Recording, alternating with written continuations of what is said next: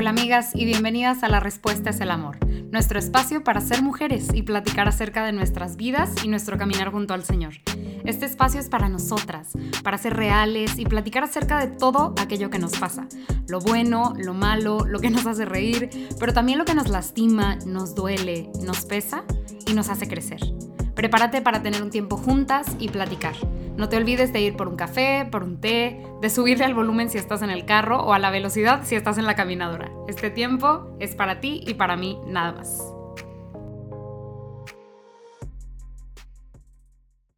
Bienvenidas de nuevo a este episodio. Qué cool que están aquí, qué cool que ya estamos reunidas otra vez.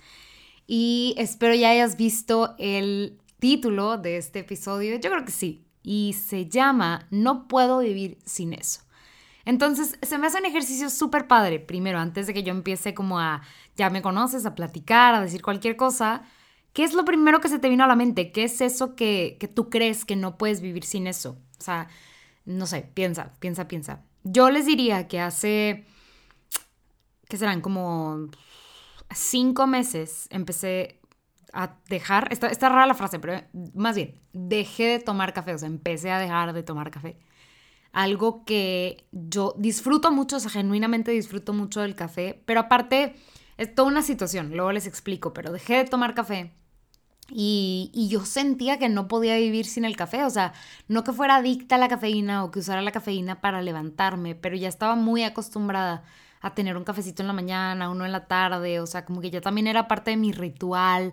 Entonces el, el no tener esa parte de mi ritual o no tener el café en mi vida era como que impensable. Y entonces ya van casi, pues les digo, como noviembre, diciembre, enero, febrero, marzo, este, si no es que antes de noviembre, pero ya van muchísimos meses sin café. Entonces uno cree que a veces no se puede desprender de las cosas materiales, pero he aquí yo que vengo a decirles que yo creía que no podía vivir sin el café, pero no es cierto, sí puedo. Eh, pero para ti, ¿qué es? O sea, y puede ser algo tipo que consumas como el café todos los días, o puede ser tu carro, o no sé, tu cama, tu almohada, este, no sé. O sea, hay muchísimas cosas, ¿no? Creo que estamos muy atadas a veces a cosas materiales, este, porque no quiero, no quiero referirme a personas, o sea, inclusive pues va a haber un día en donde probablemente aquellos que amamos, pues no van a estar. Entonces, pues tenemos que aprender a vivir sin la gente a veces, ¿no? Pero pero no nos vamos a poner tétricos el, día de hoy. Pero no sé, se me hace interesante, como que qué fue eso en lo que tú pensaste o si no habías pensado, cuál es esa cosa con la que crees que no puedes vivir sin este, o que tu vida no sería la misma sin esa cosa, ¿no? Y, y bueno, entrándole un poquito al tema, yo sé que estoy eh, como empezando de manera distinta, pero es que antes de grabar esto, por ejemplo, en los episodios pasados les había platicado que quería que un poquito como que fluyera la cosa y que fuera más como una historia, más que como una cátedra o algo así. Y hoy es una combinación de nuevo entre las dos, pero sí está mucho más, o sea, sí, sí hice un tipo, una guideline antes de empezar, porque no quería perderme. Este, una, porque es tarde ahora que estoy grabando, y otra, eh, y mi cerebro ya no da igual en las noches, eh, normalmente grabo en las mañanas, pero la otra es porque es algo muy importante para mí. Y a pesar de que ya me conocen y soy como académica y me gusta leer y me gusta tener todos los datos, son este tipo de cosas en los que siento que me puedo preparar.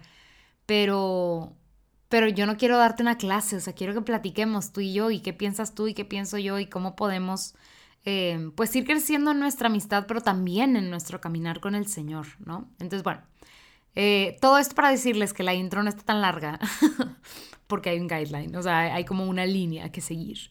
Y entonces, la primera pregunta que yo me hice es, ¿por qué estoy hablando de esto? O sea, ¿por qué estamos hablando de esto? ¿Por qué Betty te está preguntando cuál es esa cosa con la que no puedes pensar en vivir o, no puedes vivir sin eso? Y pues una es, es algo a lo que ya me he referido en, episodios pasados, pero que me encantaría volver a, traer al, al como consciente, que es esta parte de los regalos. Hoy concretamente quiero hablarte de la Eucaristía. No, no te salgas, no lo quites. Dame una oportunidad. Dale una oportunidad al Señor de hablarte a través de mí este, y, y, de escuchar algo nuevo. O sea, aunque sean las mismas palabras en el mismo orden, tal vez que ya las escuchaste antes, permítete humildemente escuchar algo nuevo y algo diferente, aunque sea lo mismo.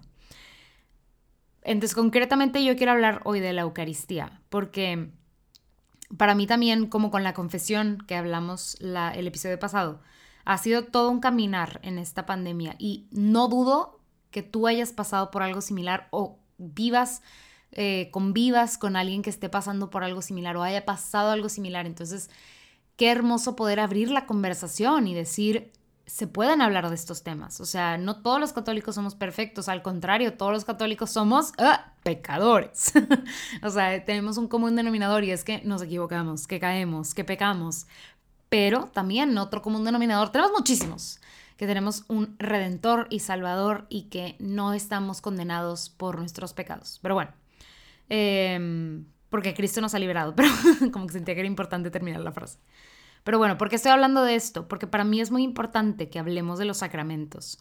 Sobre todo hablar de estos regalos. O sea, yo sé que el nombre, como el nombre correcto, son sacramentos, pero creo que el nombre que más me gusta ponerle es este nombre de regalo, este regalo que nos hizo Jesucristo y sobre todo el regalo, ahorita les leo unos pedacitos del catecismo que quise incorporar en, en nuestra plática de hoy, pero o sea, la Eucaristía es el regalo por excelencia. O sea, si la confesión es, uff, un regalazo así, Dios, te la bañaste la mañana de la Navidad más perfecta de la vida, la Eucaristía es toda la Navidad y todas las Navidades de tu vida. O sea, el regalo de los regalos, ¿no?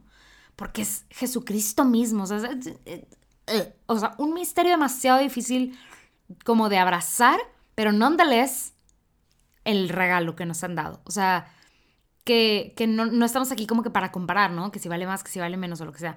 Pero sí, sí para como reconocerlo como un regalo que se nos ha dado. Ahora, es, eh, de nuevo, vuelvo a traer lo que platicaba la vez pasada, los regalos.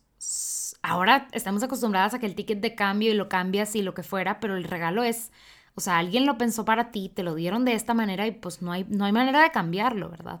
Entonces, así mismo con este regalo, Cristo mismo, Dios todopoderoso, perfecto, este, que lo conoce todo, hizo este regalo para nosotros. Y entonces, creo yo que algo muy bonito es buscar amar este regalo y buscar integrar este regalo a nuestras vidas, más allá de buscarle como, es que no es cierto, es que sí es cierto, es que tiene y que no tiene y por dónde y porque sí nunca me estoy peleando con la razón. sobre, o sea, menos yo. O sea, Beatriz nunca se va a pelear como que con la razón o nunca va a ser a la razón a un lado. Pero sí es importante abrazar este regalo antes de empezarlo a criticar. O sea, les decía el episodio pasado, como a caballo regalado no se le ven los dientes, ¿no? Que es un dicho popular. Pero, pero sí, como este regalo, antes de empezar a criticarlo o a decirlo o a, no sé, a verle las malas cualidades o buenas cualidades o lo, que nosotros creemos. Buscar integrar este regalo en nuestras vidas, o sea, recibirlo de manera humilde y sencilla, ¿no? Pero bueno, eh, por eso estamos hablando de esto, porque es muy importante hablar de estos regalos que se nos han sido dados, porque no es posible que dejemos estos regalos fuera de nuestras vidas. O sea, sería eh, verdaderamente como seguidores de Jesucristo un error muy grande dejar estos regalos a un lado. Entonces, dos, ¿por qué estamos hablando de esto? porque es parte vital de nuestra vida como cristianas, o sea, porque forma parte de la Iglesia Católica y es parte fundamental de nuestra Iglesia Católica, de nuestra tradición, ¿no? Y parte número tres, o sea, ¿por qué estamos hablando de esto? Es porque, pues, está en esta temporada en el podcast, porque yo siento que el Señor nos lleva a platicar de estos temas. Les digo, tal vez es algo que tú ya sabes, que ya escuchaste, pero no importa. O sea, vuelvo a tomar todo lo que hemos platicado hasta ahora en esta temporada. Estamos viviendo tiempos complicados. Y, y, si yo empecé a ir a terapia dentro de la pandemia porque tenía problemas, no sé, con la gente con la que convivía o mi pareja o lo que fuere, o lo que fuere, este, ¿por qué no voy también a buscar apoyo en, mi, en la parte espiritual. O, ¿sabes qué? Me descuidé un chorro en la pandemia porque comí muy diferente a como comía antes y dejé de hacer ejercicio. Entonces, pues busco, busco regresar, ¿no? A tener mejores hábitos. Pues, o sea, si lo voy a hacer en la parte de mi intelecto o en la parte de mi mente, si lo voy a hacer en la parte de mi cuerpo, pues, ¿por qué no las, por qué no hacerlo también en la parte del espíritu y como que con mayor razón? O sea, de nuevo vuelvo a traer sobre de la mesa que estamos viviendo tiempos complicados, que estamos, espero en Dios, saliendo de tiempos muy complicados en donde nuestra vida cambió radicalmente sin que nosotros lo quisiéramos. Y entonces es muy bueno examinar nuestras vidas. Es muy bueno, o sea, en, todos los momentos de nuestra vida y sobre todo cuando hay etapas de cambio, pero sobre todo porque venimos de esta época y de este tiempo tan traumático, tan distinto, tan diferente. Es muy bueno hacer como, y no una ascesis, así como que tipo súper, no sé, como complicada y extenuante, pero sí hacer, o sea, una mirada hacia adentro y decir, ¿cómo está esta parte de mí, no? Entonces, bueno, esa es la última, el, último por qué estamos hablando de esto, que es, pues porque Betty, no, bueno, iba a decir porque Betty quiso, pero no, porque el Señor inspiró a Betty a que habláramos de esto. Entonces, chan chan, aquí estamos hablando tú y yo este, de esto. Ojalá tengas tu cafecito, si vas en el carro, súbele al volumen, saluda al de al lado aunque se te haya metido, si estás corriendo, porque yo suelo hacer ejercicio escuchando podcasts, tú puedes, tú puedes, como diría una de mis entrenadoras en, YouTube eh, favoritas, dale caña, dale caña. Pero bueno, Quiero presentarte, porque espero ya lo conozcas y si no, qué gusto presentarte esto por primera vez. Em, algo de lo que ya les he platicado, me imagino que en algún momento de la vida, y también está en el reto de 45 días más persona, más mujer, que si no lo has escuchado o no lo has, o no lo has vivido, te invito a vivirlo. Es un reto de 45 días que preparé, que está disponible también em, de manera gratuita. Em, y les voy a dejar el link abajo para, para que sepan cómo comenzar. Pero bueno, Dentro de las enseñanzas de San Juan Pablo II, dentro de la, teología del cuerpo y la, antropología personalista y todo esto, hay un planteamiento muy hermoso de el ser humano y de cómo estamos, vamos a decirlo así, construidos por estas tres eh, esferas o tres áreas, pero que no se pueden separar, nunca se pueden separar porque nos integran a nosotros. O sea, si están divididas, vamos a decirlo así, o sea, es una la otra y la otra, pero las tres forman parte íntegra de quién somos y no se pueden separar porque nos constituyen como persona. Y esto es nuestro cuerpo, nuestra mente y nuestro espíritu. Entonces yo no soy una mente que habita en un, en un cuerpo, ¿verdad? Inerte que algún día morirá y nunca volveré a ver y no importa qué le haga porque pues se muere y se murió. No, yo soy mi cuerpo. O sea, mis manos, las manos que estoy viendo, mis piernas, mi rostro, es, es parte de quien yo soy. Y estas son enseñanzas, les digo, de San Juan Pablo II de la iglesia. O sea, tu cuerpo sí es quien tú eres. Tu mente también es quien tú eres y tu espíritu también forma parte de quien tú eres y no podemos separarlas, o sea, no podemos separar a nuestro espíritu de nuestro cuerpo porque son uno mismo, en este momento constituyen a nuestra persona. Entonces, eh, me encanta este ejemplo porque me acuerdo mucho eh, desde que estaba en la universidad que cuando nos daban pláticas o así lo mencionaban y como que me ayudaba mucho a entender eh, estas tres áreas, pero también la necesidad de, de cuidar de cada una, ¿no? Y es súper sencillo verlo contrastado con la parte del cuerpo. Nosotros dejamos de comer un día, que es tipo cuando ayunamos, y oh, tipo nos carga la que nos trajo. O sea, es dificilísimo dejar de comer, ¿no? Porque el cuerpo luego, luego, o sea, manda señales de tengo hambre, dame de comer, qué pex contigo. O sea, nosotros comemos todos los días.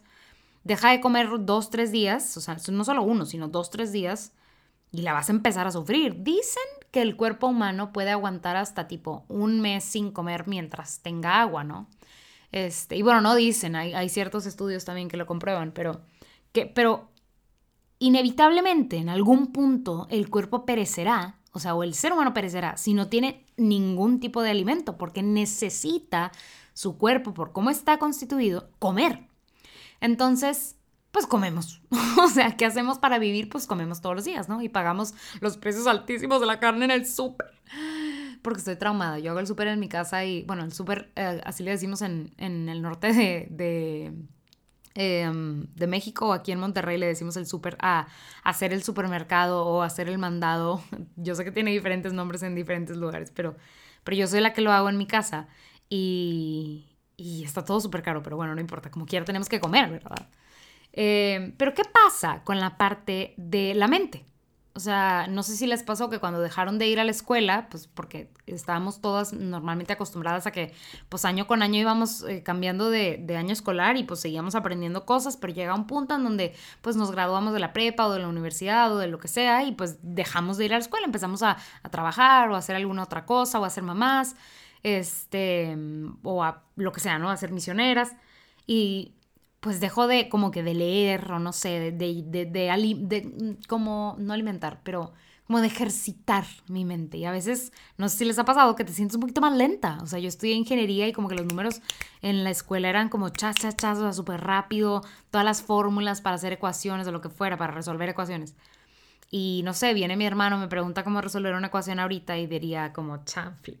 o sea, no me acuerdo la neta, porque mucho es como de estarle ejercitando y de estar pensando y de estar leyendo y de estar resolviendo problemas y de, de que va, o sea, pues no sé, de que este músculo, vamos a decirlo así, de, de nuestra mente, pues esté constantemente trabajando.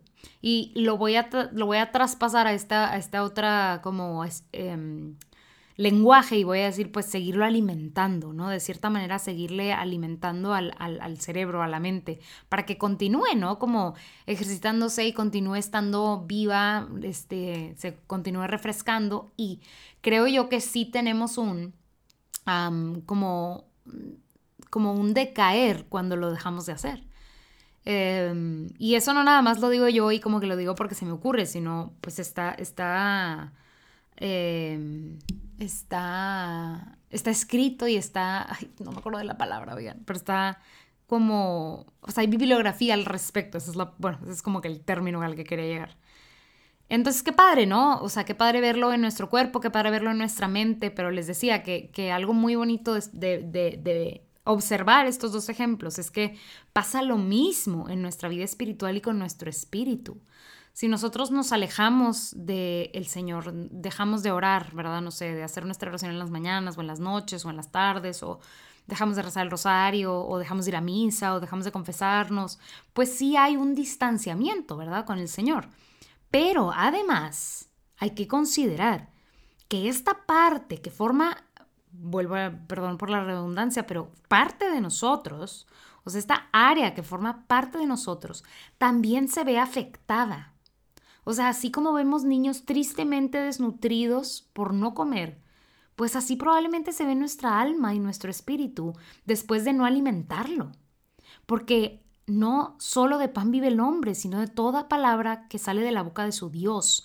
Entonces, qué padre que hasta panza tengo de tanto comer, pero ¿Qué le pasa a mi espíritu cuando no lo alimento? Cuando, uy, pues nunca he leído la Biblia, ni tengo intención, ni voy a misa, ni, ni voy al servicio. O sea, cuando no, hago, cuando no hago nada, o sea, por mi vida espiritual y por mí, mi eh, área espiritual. Pues francamente, sí se va quedando como raquítica, o sea, sí se va quedando como desnutrida y sí sufre, o sea, el pensar que no hay ninguna consecuencia de no alimentar esta área espiritual que nos constituye como personas, como mujeres, es una tontería. Porque sí tiene un peso y sí tiene un efecto, una consecuencia el no atender a esta área.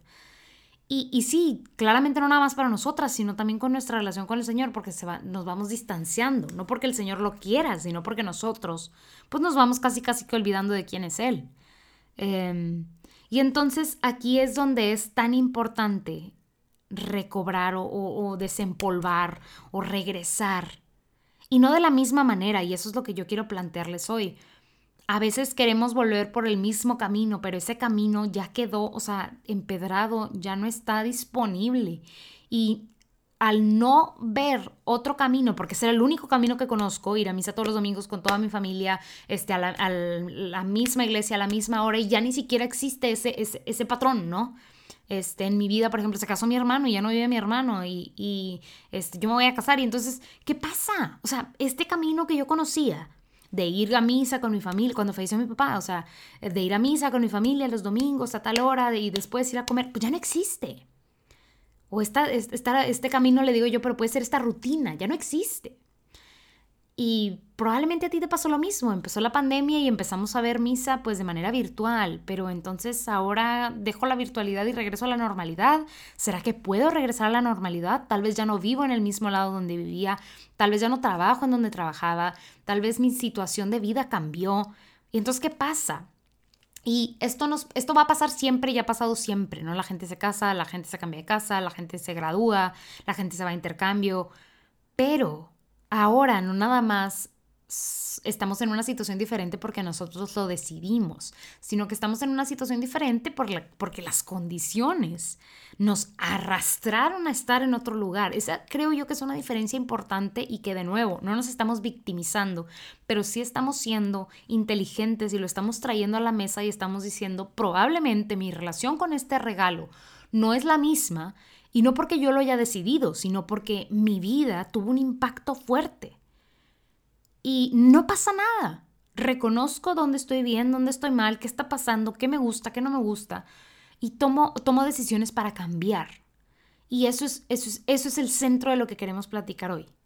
Em, y les voy a leer em, algunos eh, como extractos del, del catecismo Em, porque estuve tratando de encontrar como, como información, eh, no sé, hermosa para compartirles. Y, y, tengo un cariño muy especial por el catecismo desde siempre, pero más desde que empecé este proyecto de Real y Verdadero, em, que si no lo conocen las invito así, o sea, con todo mi corazón a, a, que, a, que, chequen este proyecto de Real y Verdadero. Pueden entrar a la página realverdadero.org a, YouTube, a Instagram, ahí nos van a encontrar.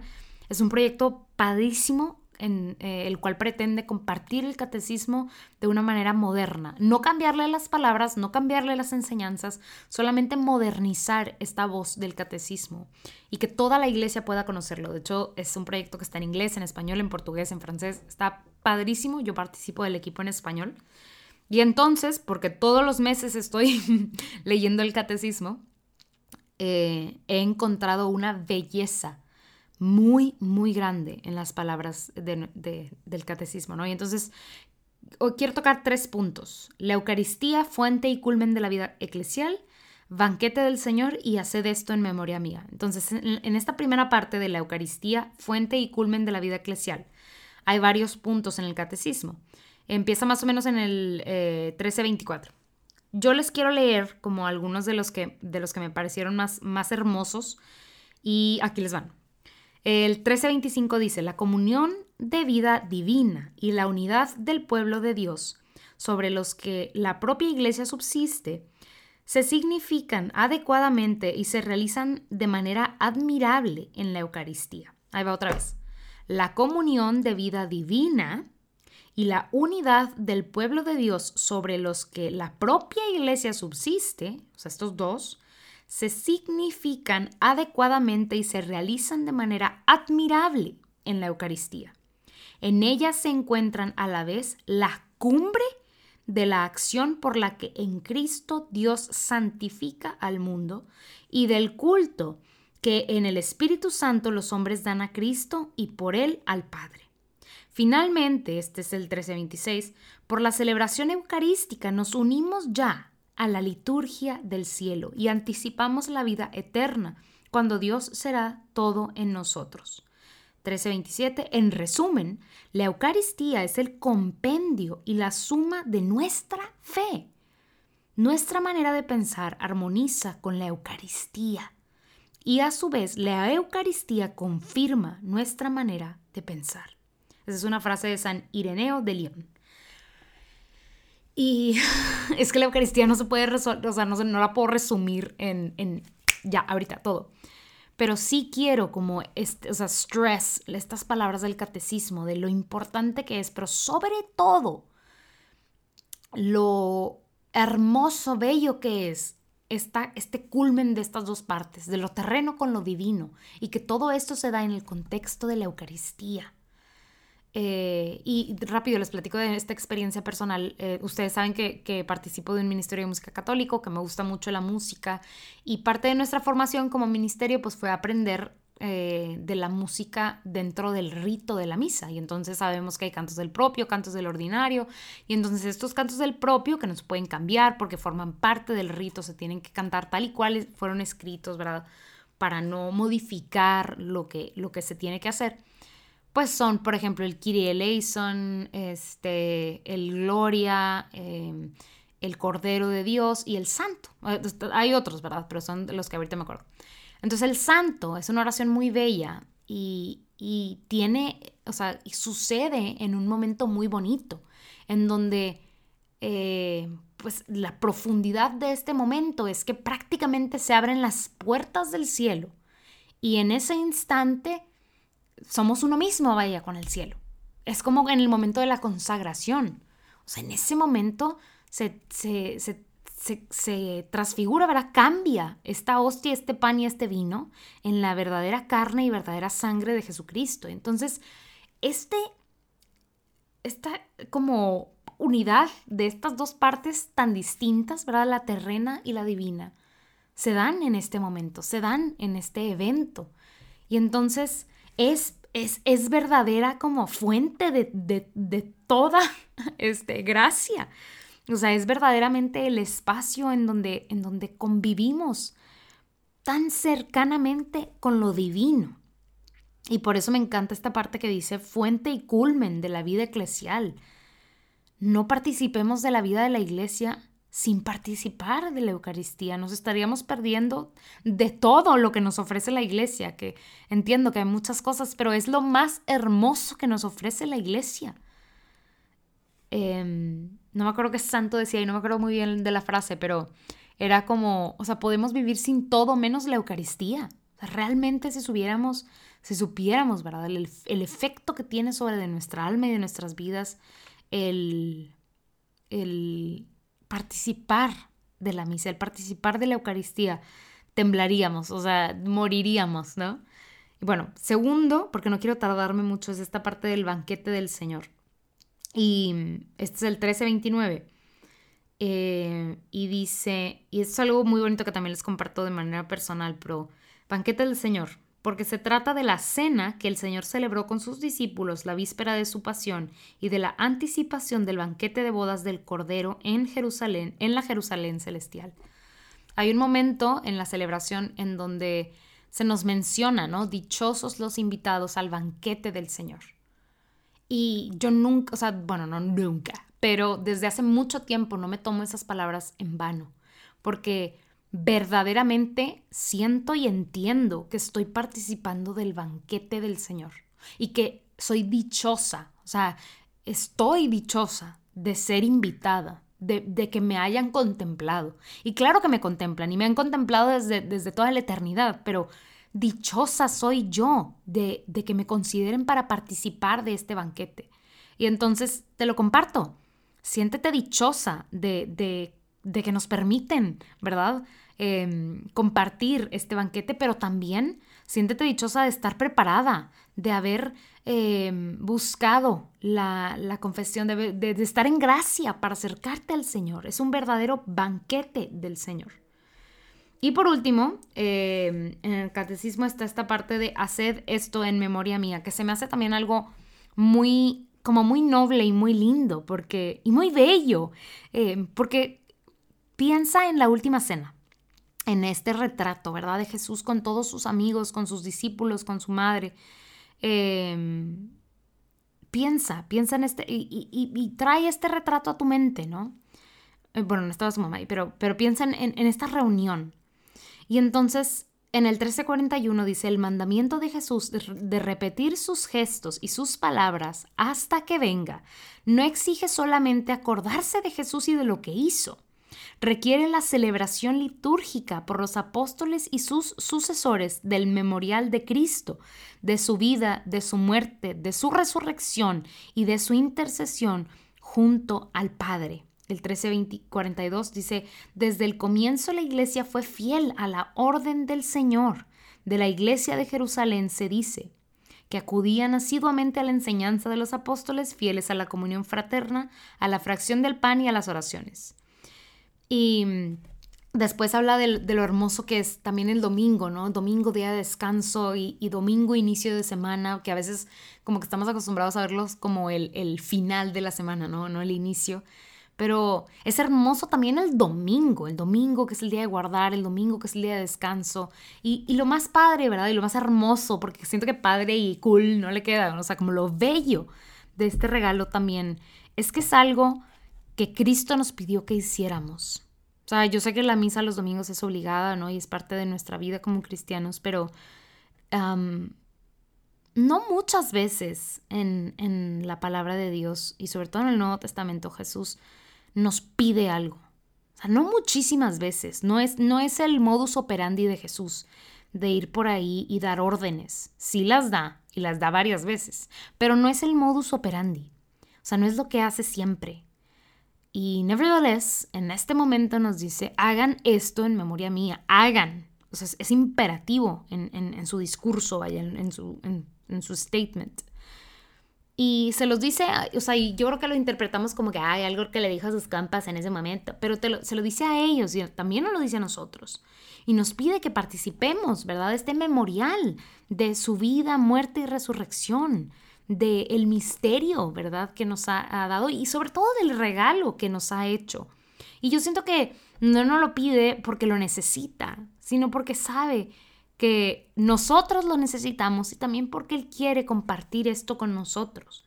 Entonces, todo esto lo quiero como sumar o, ir cerrando con mi experiencia personal en esta pandemia y, y, con esta recomendación que te hago, ¿no? O sea, mi vida cambió mucho porque pues me tuve que encerrar en mi casa y porque tuve que convivir con otras gentes que no convivía tanto, que se llaman mi familia, y porque mi trabajo cambió y cambió varias veces en la pandemia y porque pues nosotros cambiamos, nuestras vidas cambiaron y, y está bien.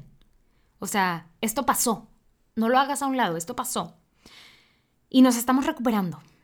Eh, con el favor de Dios estamos saliendo, tal vez estamos vacunados, tal vez lo estamos pensando, tal vez em, eh, usamos el cubrebocas o ya quitaron la restricción del cubrebocas en donde estoy. O sea, podemos estar en diferentes lugares, pero estamos poco a poco recuperándonos. Y es importante abrazar el cambio, abrazar que venimos de una situación difícil, que no fue nuestra culpa, que no fue planeada, pero que algo tiene que cambiar. O sea, este camino que yo seguía ya no está y no significa que no haya otro camino. Yo puedo, junto con el Espíritu Santo, construir un camino nuevo, un camino que me lleve a la Eucaristía y a, una buena relación con el Señor. Y, y, es posible, y es real, y no, no me la estoy fumando, y Betty no está haciendo como que... viajando y pensando en cosas locas que solamente los santos de santos podían hacer. No, no, o sea, no, tengo un ejemplo puntual para ti, pero estoy segura que muchos santos tuvieron problemas en algún momento en su vida espiritual, en donde tal vez no acudían a la confesión o no acudían a la Eucaristía. Em, y no porque, uy, les quedara súper lejos, sino porque tal vez tenían un conflicto interno y tal vez estaba pasando algo en sus vidas. Y el que tengamos conflicto, el que haya problema, no significa que no haya una solución o que no podamos encontrar cómo remendar eso que está pasando. Entonces, si te sientes culpable, si no te sientes culpable, o sea, si sientes que no puedes ir, que no eres digno o lo que fuese, no escuches al enemigo. Más bien acude con aquel que, que en ningún momento te quiere juzgar, que más bien quiere amarte y quiere recibirte y encarecidamente te pido que si tú no estás viviendo esta situación, me escuches y busques a esa persona en tu vida que sí está pasando por esta situación y le compartas este episodio o hables tú con esa persona, pero hablemos de estas cosas y hablemos sobre todo de esta cosa, de la Eucaristía en nuestras vidas, de asistir a misa, mínimo los domingos. Em, creo que es muy importante y creo que es vital. Entonces, comparte este episodio, eh, que llegue a otras personas y hagamos que estas conversaciones se tengan y se tengan en un ambiente de amor y de misericordia y de humildad, porque necesitamos acercarnos al Señor, no porque el Señor lo necesite, sino porque tenemos un alma raquítica y sedienta del agua viva. Y bueno, eh, para ir cerrando rápido con esto, quiero hablarles de Hoy no es persona, sino cosa de la semana, que es un pequeñísimo así literal, ojalá se los pudiera enseñar y me estuvieran viendo, pero es un pequeñísimo libro que nos regaló el padre en nuestra presentación de matrimonial. eh, que habla del matrimonio precisamente. Y, y me sentí mucho como cuando empecé a hablarles en este episodio, porque es un libro que yo creo que es relativamente básico, o sea, son cosas como muy sencillas, muy básicas, pero muy bonitas. Entonces cuando lo empecé a leer, le, dije al Señor como, Señor, permíteme tener un, o sea, un corazón humilde y, y una mente humilde y, háblame, Señor, háblame con tus palabras, háblame con tu amor. Y a pesar de que yo sienta que esto ya lo conozco, permíteme aprender cosas nuevas, ¿no? Con las mismas palabras que ya me dijiste tal vez alguna vez, pero cosas nuevas.